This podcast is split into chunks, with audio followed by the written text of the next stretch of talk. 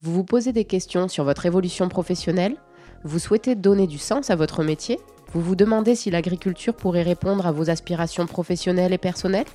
Bienvenue sur Trajectoires agricoles, ils ont osé, le podcast agricole qui vous livre une fois par mois des informations sur les métiers de l'agriculture et les manières d'y accéder.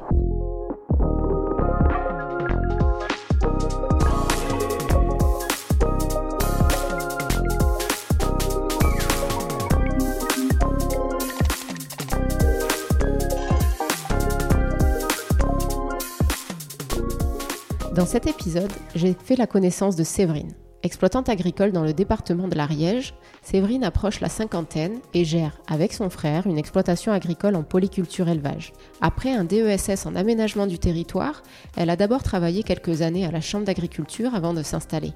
Petite parenthèse, pour ceux qui nous écoutent et ne savent pas ce qu'est un DESS, c'est l'équivalent d'un Master 2 aujourd'hui. Comme Séverine l'explique, ce diplôme ne lui permettait pas d'obtenir la capacité professionnelle agricole et donc de bénéficier de certaines aides financières à l'installation. Lorsqu'elle a décidé de s'installer, il a donc fallu qu'elle passe un diplôme agricole. Elle a choisi le BPREA, dont on a déjà parlé dans l'épisode 3 de ce podcast avec Sorenza. Elle et son frère sont engagés dans la transition agroécologique. Séverine reviendra d'ailleurs sur ces enjeux forts qui guident leur choix stratégique de développement de l'exploitation. Vous découvrirez entre autres la technique du pâturage tournant dynamique et le travail avec les chiens pour déplacer le troupeau. Devenir exploitante agricole, le temps d'un podcast, ça vous dit? Bonjour Séverine. Bonjour. Merci de, de m'accueillir chez vous aujourd'hui. Comment vous sentez-vous? Bah, très bien, nous avons le soleil, donc euh, ça va très bien. Comment s'est passée votre matinée? Très bien aussi, euh, tranquillement, j'avoue. Nous sommes en hiver, en période un peu plus tranquille, donc on, on le fait plus, plus calmement. Est-ce que vous pouvez vous présenter aux auditeurs pour qu'ils sachent euh, qui vous êtes? Alors, je m'appelle Séverine, j'approche la cinquantaine. Je, donc j'habite à, Ariège et je suis euh, exploitante agricole. Quel sens donnez-vous à votre métier? Ah, euh, c'est, c'est, je dirais, ma vie. Quoi. C'est, c'est le métier que j'ai choisi et que, que j'aime par-dessus tout. Êtes-vous issu du milieu agricole? Alors oui, je suis issue du milieu agricole parce que mes parents euh, avaient cette ferme, donc et mes grands-parents aussi, donc je suis bien née dans, dans, ce milieu. Donc du coup, vous êtes originaire d'ici? Oui, oui, oui, oui, c'est euh, c'est mon, c'est chez moi. Quel lien du coup vous faites entre votre métier et, ce territoire qui est le vôtre? Ah, c'est, euh, je crois que euh, ça, ça a conditionné mes choix de vie. J'ai jamais pu partir de chez moi et même encore partir voir ailleurs. C'est le fait de partir, se lâcher prise de, ce territoire est difficile pour moi. Après, quand je suis partie, j'avoue que je prends plaisir. Hein. Mais, euh, mais c'est hyper important. Ça a, guidé, euh, ça a guidé mon installation, en fait. D'accord. Et justement, est-ce que vous pouvez nous, nous raconter euh, quel est votre parcours, votre parcours scolaire, tout d'abord? Et puis ensuite, on ira sur votre parcours d'installation, du coup, comme on dit en agriculture. Oui, alors, oh, tout, tout, classiquement, hein, on a fait l'école du village. Après, je suis partie au collège. Et là, pour, pour expliquer un peu, je suis, j'ai eu un coup de corps pour une prof d'histoire. Donc, euh, et je me suis dit, tu seras prof d'histoire. Donc, mon cheminement était simple. Hein. donc, on fait la troisième, on fait la seconde. En seconde, on, choisit euh, est-ce qu'on part en scientifique, est-ce qu'on part à. Donc là, c'était. alors, j'ai pas voulu faire littéraire parce que je me sentais pas. mais j'ai pris écho parce que je trouvais qu'il y avait de l'histoire et puis l'économie me plaisait aussi. Donc voilà, j'ai fait mon, mon, lycée général avant, c'était la série B. Maintenant, c'est quoi C'est même plus maintenant. Il y a plus de. c'est des choix. Et, euh, et, après, donc j'ai dit, ben, pour faire prof d'histoire, qu'est-ce qu'il faut faire? C'est aller, aller, en fac d'histoire, tout simplement. Donc à l'époque, c'était un DUG, c'était une licence. On est allé jusqu'à la maîtrise. Et là, la notion de territoire, en fait, quitter la maison. J'ai compris que quand on est prof, on va partir on n'était pas à l'époque euh, muté, on restait pas euh, chez nous. Donc euh, là, j'ai dit non, c'est pas pour moi. Donc quand on a une maîtrise, eh ben, il faut sortir de ce circuit universitaire. Donc j'ai eu la chance de, tomber sur un DESS qui, qui était fait à Foix, donc Foix, l'Ariège, mais que, à 30 km de la maison, que demander euh, mieux? Donc j'ai été acceptée, donc j'ai eu mon DESS et donc voilà, mon aménagement de la montagne. alors je revenais dans le milieu un peu agricole, donc voilà, donc je suis arrivée à faire mon DESS et puis, puis j'ai travaillé un peu en chambre d'agriculture sur la montagne. J'ai déjà fait mon stage de DESS. Hein. Et puis un peu, euh, comme c'était l'aménagement territorial, donc je suis allée dans des communautés de communes un peu.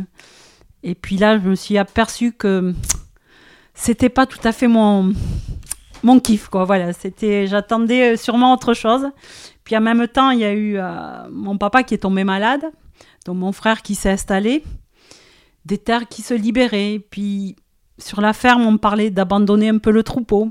Et c'est le troupeau, c'est ma quoi, c'est ce que j'aime le plus. Donc, euh, mais là, je me suis dit bon, c'est peut-être le moment de partir, euh, de revenir à la maison et de s'installer.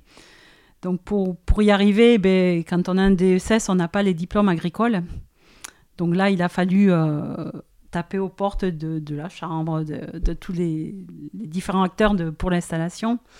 Et le CFPPA m'a proposé un circuit assez court, quoi, un, circuit personnalisé. Donc j'ai fait mon BPRA parce qu'il me fallait le, le le niveau BPRA pour m'installer. Donc euh, il me je l'ai fait en six mois. Et après mon stage à l'installation, euh, tout a suivi, voilà. Du coup, aujourd'hui, ça fait combien de temps que vous êtes installé? Alors, je me suis installée en 1999. D'accord. Donc, ça fait euh, un, peu, un peu longtemps. On a, on a de l'expérience, voilà, du vécu. Au final, vous avez travaillé combien de temps avant de vous installer? J'ai travaillé deux ans. Deux ans et voilà, j'ai très vite senti que c'était pas, j'étais pas à l'aise. Voilà. Est-ce que vous êtes euh, euh, fier de votre parcours euh, professionnel en dehors de, votre métier de, chef d'exploitation? Est-ce que vous, d'après vous, ça vous a porté d'aller voir ailleurs avant de revenir sur la ferme? Alors complètement, hein, je suis, euh, je, fais, j'ai deux enfants et je fais que leur dire euh, si un jour vous revenez, allez voir d'abord à l'extérieur. Ah, ça m'a permis de rencontrer d'autres gens, ça m'a permis de voir d'autres choses. C'est vraiment enrichissant. Ouais, moi, il faut faire. du coup, est-ce que vous pouvez nous nous dire euh, comment l'exploitation agricole de vos parents a évolué entre le moment où ben, c'était l'exploitation de vos parents et aujourd'hui? Alors oui, quand, quand on a repris, c'est vrai, c'était euh, c'était l'agriculture euh, où il fallait produire, où il fallait, c'était l'extensif, c'était euh, et nous, on est arrivé où c'est le changement climatique. Il y a beaucoup de choses qui sont réduction la pollution, réduction des, des intras, des produits phyto. Donc, ça nous a amené à prendre des décisions. La première, je crois qu'on a prise, c'est d'installer une, une machine qui, qui adoucit l'eau et ça permet aux, produits phyto, on, réduit de moitié la dose. Et, du coup, le produit, cette eau adoucie, permet euh, l'absorption par la plante euh, du produit plus rapidement. Donc, du coup, on réduit les doses. Après, ça a été euh, mise en place de pratiques culturelles. On a commencé par ça. Mise en place des, couverts végétaux. Les couverts végétaux, c'est c'est quand on a récolté, une, par exemple, un blé on sème une autre variété de c'est ça ça il y a du sorgho fourragé de plein de de, quoi, de cultures qui permettent de stocker du carbone euh, pour euh, le redonner au sol. Voilà c'est tout un système mon frère vous l'expliquerait plus parce que c'est lui le spécialiste des plantes et moi je suis plus sur l'élevage. Moi je peux vous plus vous parler de la mise en place du, comme on parlait du pâturage tournant qui, euh, qui est un moyen de, de préserver sa ressource herbe euh, durant l'été, c'est de prolonger euh, euh, l'exploitation de cette ressource herbe. Après, sur les troupeaux, ça se traduit par beaucoup faire de préventif pour enlever l'utilisation des antibiotiques. Il y a plein de choses qui se mettent en place et de plus en plus, on travaille, on cherche les meilleures les meilleures techniques pour, pour réduire notre impact sur la nature. Du coup, euh, juste pour revenir sur euh, euh, une technique dont vous avez parlé, qui est le pâturage tournant dynamique, est-ce que vous pouvez nous expliquer juste un petit peu plus en détail en quoi ça consiste, avec qui vous travaillez là-dessus et ce que c'est exactement? Alors, il y a le technicien de la Chambre d'agriculture qui, nous, suit un peu. Alors, c'est, c'est une pratique, c'est sur une parcelle, c'est au lieu de lâcher les animaux tout d'un coup sur cette parcelle l'été hein, pour manger l'herbe, on fait des petits paddocks et on y reste maximum trois jours sur chaque carré qu'on a fait. On y reste trois jours pour que l'herbe repousse mieux derrière. Pour, donc on fait un, voilà, c'est le pâturage tournant dynamique. Ça demande une organisation. Euh, Alors ça demande du, voilà, du travail de, de fil, de, de contention aussi. Mais euh, c'est encore une fois, on travaille euh, sur la nature, on travaille avec les animaux. C'est une façon, voilà, on habitue les vaches à, marcher, à respecter les fils. quand on change de paddock, on travaille avec le chien. Voilà, c'est tout un, un travail. Voilà, c'est on utilise toutes les ressources, je dis, sur, sur l'exploitation, mais c'est du travail, oui. Et là, vous travaillez euh, en autonomie sur l'exploitation ou bien vous êtes à plusieurs agriculteurs euh, ou plusieurs exploitations autour qui mettaient en place cette technique? Alors, on est... la pratique du pâturage tournant se développe beaucoup ces dernières années. Et oui, nous, notre territoire, c'est la CUMA. Quoi, voilà, c'est cette coopérative. Et tous les, membres de cette CUMA travaillent euh, de la même façon. Et on s'échange des, procédés, on s'échange des techniques. C'est très intéressant. Le collectif, c'est important en agriculture? Moi, je pense ça. Je pense ça. Parce que seul, on, fait, on n'évolue pas assez. Donc, euh, c'est bien de regarder chez le voisin et d'échanger. C'est bien. Oui, oui. Moi, il me semble que c'est important. Comment euh, vous vous êtes euh, installé au niveau des démarches? Vous avez dit que vous aviez, vous êtes allé voir, vous êtes fait accompagner euh, est-ce que c'est allé vite? Est-ce que euh, c'était satisfaisant comme accompagnement? Comment, comment ça s'est déroulé en fait pour arriver jusqu'à euh, concrètement être agricultrice ou chef d'exploitation? Alors oui, oui, c'est vrai que le parcours à l'installation, il, y a, il y a maintenant bientôt 25 ans, hein, c'était quand même assez simple. du moment qu'on partait dans le circuit BPRA, souvent c'était des gens qui étaient pareils en, reconversion ou des gens qui voulaient s'installer. Donc on fait le CFPPA, on fait son stage, c'était son stage à l'installation. Et après, on avait des stages faits par la Chambre, les anciennes à DASEA qui n'existent plus, qui, qui, nous accompagnaient. C'est vrai que la voie était tracée, c'était, clair. Donc euh, ça s'est fait euh, naturellement et, euh, ça s'est fait naturellement, je trouve. Et, j'avoue que les parcours d'installation sont aussi pas mal. Euh, pour avoir été responsable euh, syndical à un moment donné, je, suivais le parcours à l'installation et je trouvais quand même que c'était assez fluide.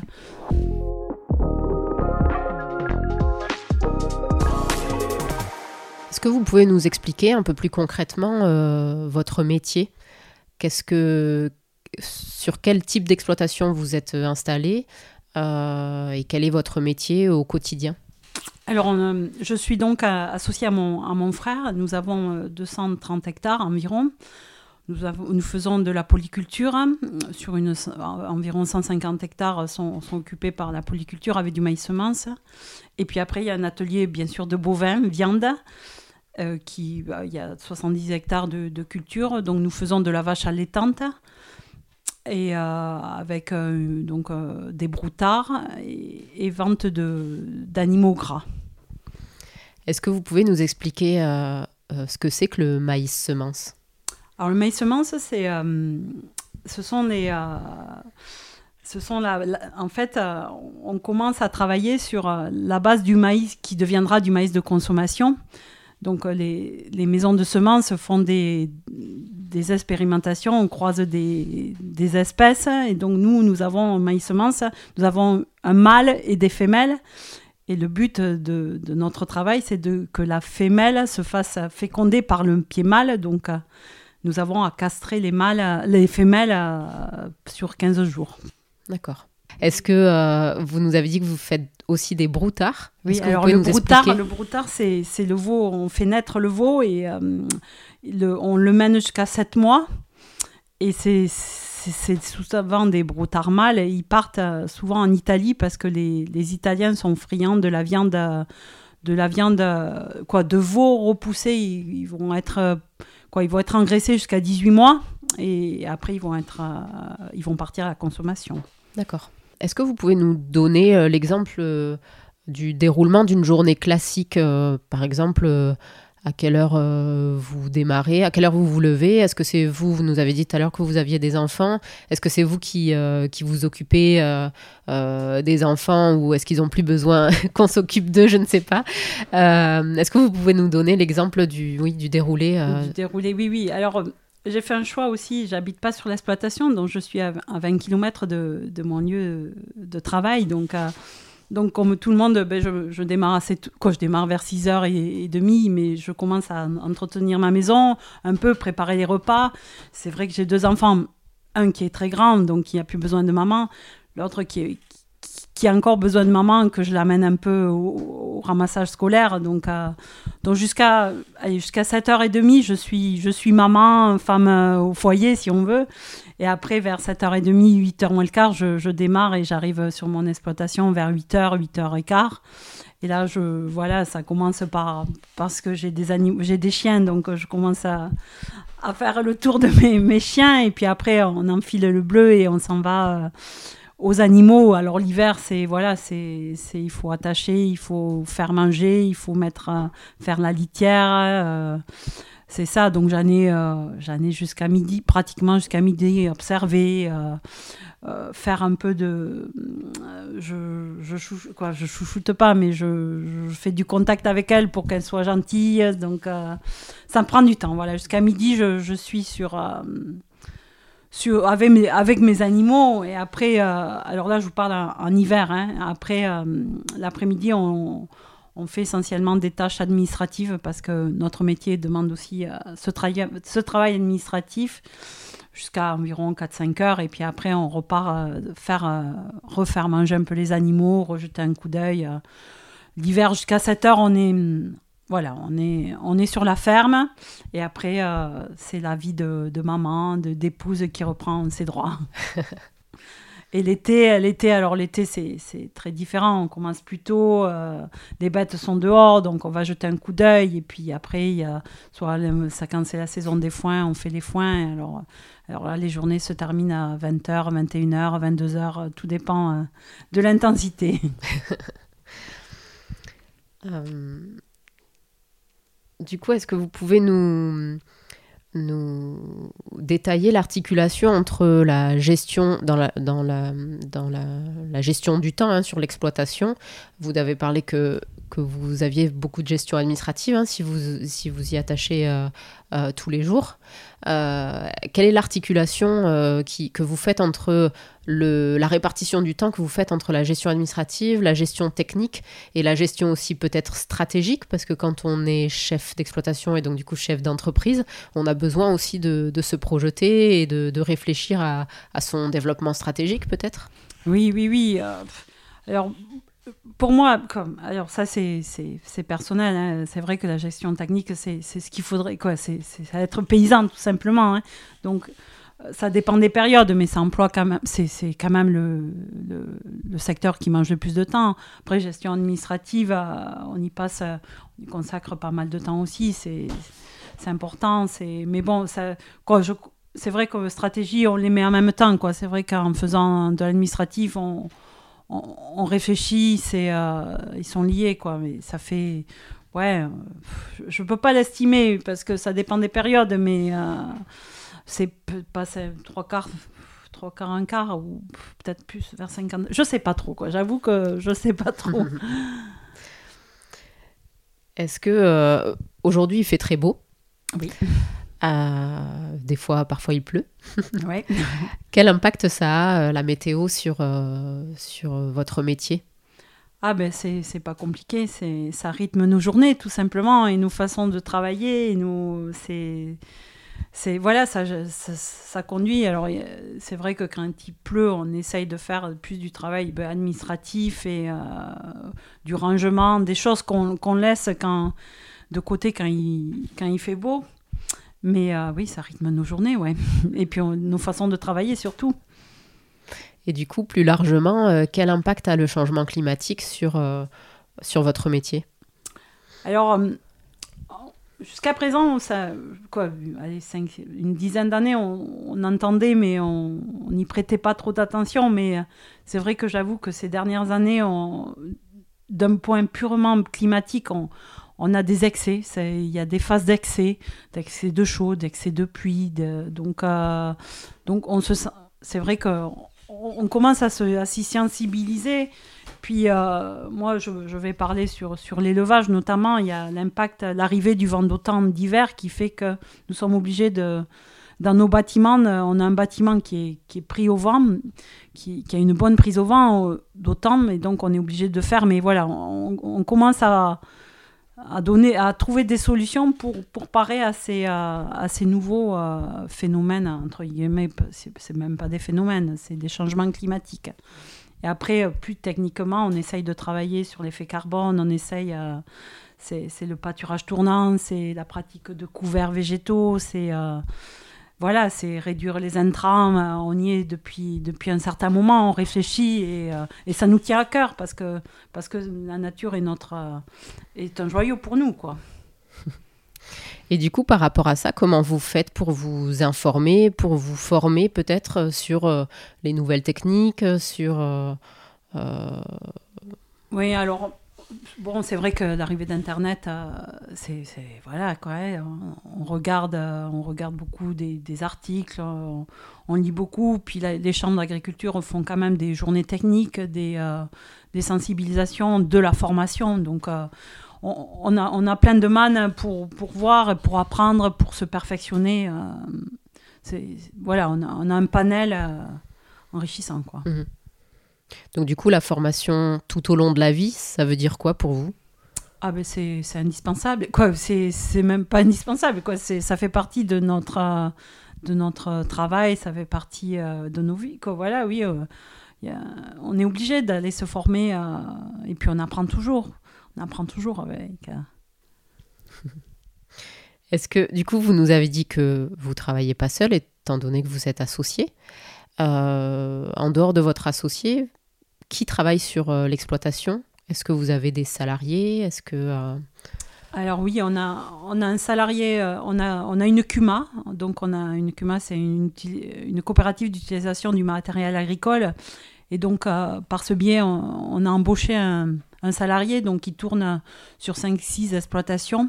Nous, on l'a à trois quarts, euh, à mi-temps, pas tout à fait mi-temps. À la base, c'était comme ça. Maintenant que la CUMA, tout le monde, euh, voilà, elle fonctionne tellement bien qu'on l'a un peu moins, mais bon, t'as mieux. C'est bien de travailler avec les voisins. Et après, on a, on a un apprenti, parce qu'aussi, euh, on attache aussi une importance de fait de former des futurs ou des futurs salariés ou des futurs exploitants. Donc, puis c'est un échange aussi, ça nous apporte un regard nouveau, ça nous remet aussi en question. Et euh, voilà, tout ce qui gravite. Et puis l'été, nous embauchons des saisonniers justement pour faire la castration du maïs. D'accord. Voilà. Et du coup, euh, vous avez par rapport à ça, vous avez des difficultés de recrutement ou euh? Alors oui, alors pour la castration du maïs, non, parce que c'est les petits jeunes des alentours, donc ça fonctionne pas trop mal. Après, ce que j'ai oublié aussi de dire, c'est que l'été, on a une, bonne pointe de travail et on embauche aussi quelqu'un d'autre en plus. Donc là, c'est, on fait appel au service de remplacement. Et c'est vrai que des fois, c'est, compliqué. Les, salariés sont moins investis. Que, on est tellement à fond dans notre métier que qu'on ne trouve pas quelqu'un qui soit autant à fond et on a du mal à, accepter ça. Donc le recrutement est, un peu compliqué. Et puis, puis ils, sont, ils sont à court aussi de, de main-d'œuvre euh, spécialisée. C'est, c'est compliqué, quoi. Ouais.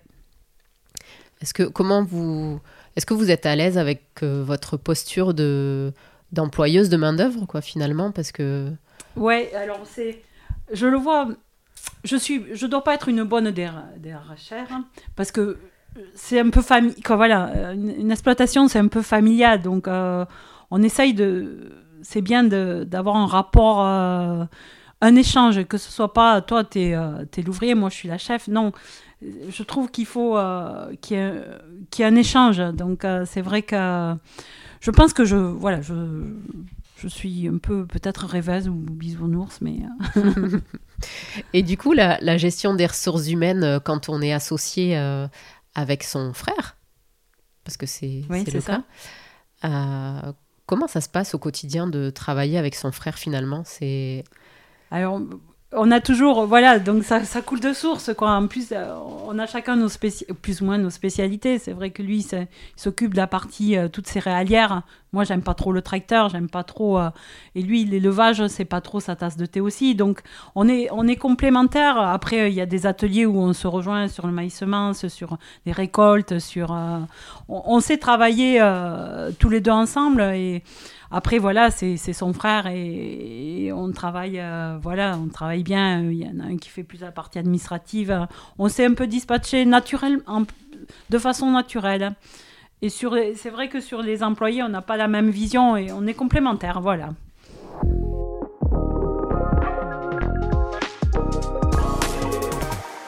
que vous arrivez à prendre du temps libre?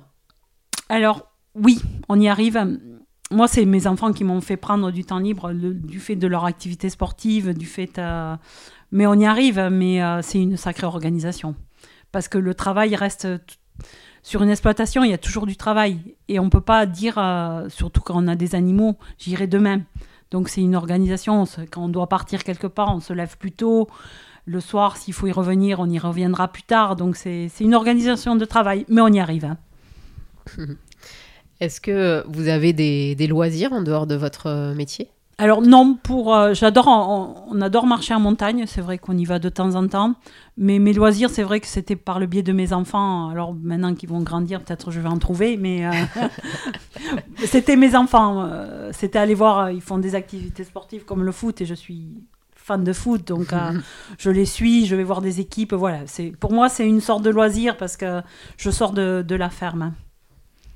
Et euh, du coup, vous nous avez dit tout à l'heure que vous aviez des responsabilités professionnelles par le passé. Est-ce que c'est toujours le cas? Alors non, j'en ai, eu pendant, pendant longtemps et puis après mes enfants sont arrivés et donc euh, j'ai dit je serai une maman. Donc c'est pour ça que dégager du temps libre pour ses enfants, faire les deux, ça me paraissait compliqué si on veut quand même mener son travail à parce que, parce que j'aime bien faire les choses comme il faut et, j'aime bien avoir les animaux en bonne... Quoi, voilà, c'est...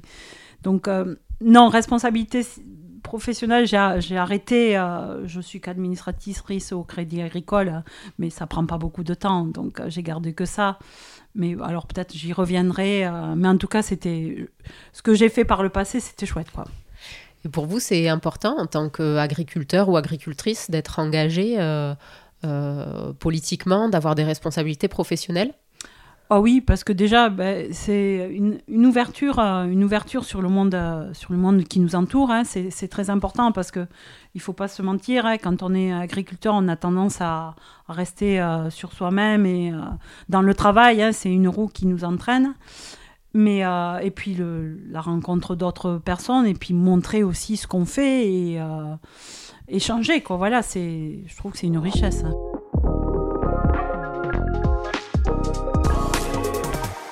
Quel rapport vous entretenez avec les nouvelles technologies dans votre métier? Alors, on y, on, y rentre euh, largement. Quoi, voilà, les GPS sont sur les tracteurs. Euh, moi, sur les animaux, j'ai des capteurs de vélage euh, qui m'indiquent que l'animal fait son petit. Sur l'irrigation, parce qu'on pratique l'irrigation, pareil, on, commande les moteurs à distance, on, on règle les canons, donc on y est en plein. Ça nous donne des, euh, des facilités de travail. Ça, ouais, ça nous, ça nous permet de mieux, moins forcer. Ça nous, ouais, dans l'organisation du travail, ça nous fait gagner du temps, je dirais. Ça nous, voilà. Mais on y arrive euh, parce que on est à un rythme de croisière, donc on peut se permettre de d'avancer sur ces technologies-là. Et pour euh, y avoir accès, et puis aussi pour vous former, vous avez été à ces nouvelles technologies, vous avez été accompagné? Euh, oui, oui, il y a des formations, euh, il y a des formations et puis, puis ouais, on, lit beaucoup sur euh, voilà le net et oui. Mais il y a besoin de, de ce, enfin c'est quelque chose qui, qui peut se, qui peut s'apprendre et qui se fait. Ah complètement quoi. Oui oui oui, c'est, c'est même voilà, ça, ça, fait gagner du temps. Oui oui, il y a des formations et qui nous font progresser, oui complètement.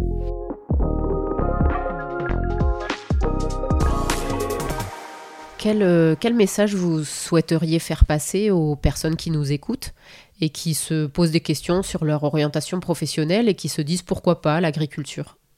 Alors, euh, ouais, je dirais simplement qu'il faut, il faut qu'ils écoutent euh, leur quoi, il faut qu'ils soient passionnés pour faire notre métier. Il faut être vraiment passionné, mais euh, mais c'est pas insurmontable non plus. Donc euh, qui, ouais, qui, qui se forment, qui, qu'ils aillent voir beaucoup avant de partir dans ce métier, qui, qui soient salariés, qui se forment, je trouve très important, qui voient au moins toutes les facettes du métier, pour pas après être déçus ou être surpris. Mais euh, c'est un métier, oui, mais il faut être passionné, ouais, ça je, je tiens à le dire. Si on pouvait faire un voyage dans le temps et revenir dans le passé, euh, quel conseil vous donneriez à celle que vous étiez avant de vous lancer dans le métier? Oh, je, je crois que je regrette rien dans tout ce que j'ai fait. Je, je crois que j'ai fait, il me semble que j'ai fait les bons choix. Peut-être à m'écouter plus, prendre plus de temps, plus, euh, voilà, accorder plus de temps au, au loisir. euh, voilà, une vie à côté peut-être plus développée. Mais euh, non, dans l'ensemble, dans les choix, dans le cheminement scolaire, dans le cheminement professionnel pour arriver à ce métier, je regrette vraiment rien. Vraiment, vraiment rien. Et si au contraire on se projette dans 5 ans et qu'on revient vous voir, où serez-vous? Ah, ben, j'espère que je serai là, toujours au milieu de mes animaux, et euh, toujours, euh, ouais, euh, avoir eu une autre idée pour faire comme l'idée du pâturage tournant, c'est-à-dire faire tourner les animaux vite sur une parcelle pour que ça repousse bien, pour voilà limiter l'effet carbone et tout. Donc être encore meilleur, peut-être, hein, professionnellement, quoi, techniquement.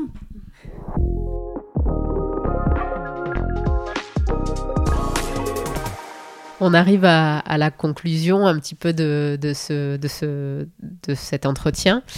Euh, quels seraient euh, et quels sont euh, vos trois merci du jour? Moi, je dirais merci d'abord à mes parents de nous avoir transmis tout ce qu'ils nous ont transmis, de l'exploitation, le savoir-faire, des voilà tout, tout ce qui est le passé. Je trouve que c'est aussi important. il faut regarder devant, mais il faut tenir compte de leur expérience et de leur bon sens. Après, je dirais merci, euh, merci à, à mes enfants aussi d'accepter, euh, parce qu'il y a quand même des compromis à faire sur, dans ce métier. Et puis tout simplement à la vie, parce que je trouve que la vie, à la nature, on a, on a un chouette euh, paysage, un chouette territoire, tout. Merci. Comment s'est passé cet enregistrement? Oh, ben, très bien, c'est c'est toujours un plaisir de- d'échanger, de, de montrer un peu une facette de, de notre métier, de, de dire, voilà, on, on travaille bien, on est... on- fait, on fait ce qu'on aime d'abord, c'est surtout ça, on fait notre métier par amour et, euh, et on essaye de le faire au mieux. Je remercie chaleureusement Séverine qui s'est livrée à mon micro. Je suis sûre que vous avez senti au travers de son témoignage tout l'amour qu'elle porte à son métier. Comme elle le dit, pour faire son métier, il faut être passionné, mais ce n'est pas insurmontable. Pour se faire une idée du métier d'exploitante agricole, elle conseille tout d'abord de se former et ensuite d'être salarié agricole pour pouvoir expérimenter toutes les facettes du métier avant de s'installer. Pour l'avenir, on ne peut que lui souhaiter de garder cette passion qui l'anime, cette envie de transmettre, et je suis sûre que Séverine et son frère auront bientôt d'autres idées de pratiques agroécologiques à mettre en place sur leur exploitation pour être encore meilleurs techniquement et pour préserver leur territoire. Pour savoir comment s'installer en agriculture, consultez la page internet dédiée du site de la Chambre régionale d'agriculture d'Occitanie. Si vous souhaitez en savoir plus sur la capacité professionnelle agricole et prendre contact avec le point accueil installation, n'hésitez pas à consulter les liens qui sont indiqués dans les notes de cet épisode. Et pour poser toutes vos questions, envoyez un mail à l'adresse orientation.professionnel@occitanie.chambagri.fr. J'y répondrai avec plaisir. À bientôt.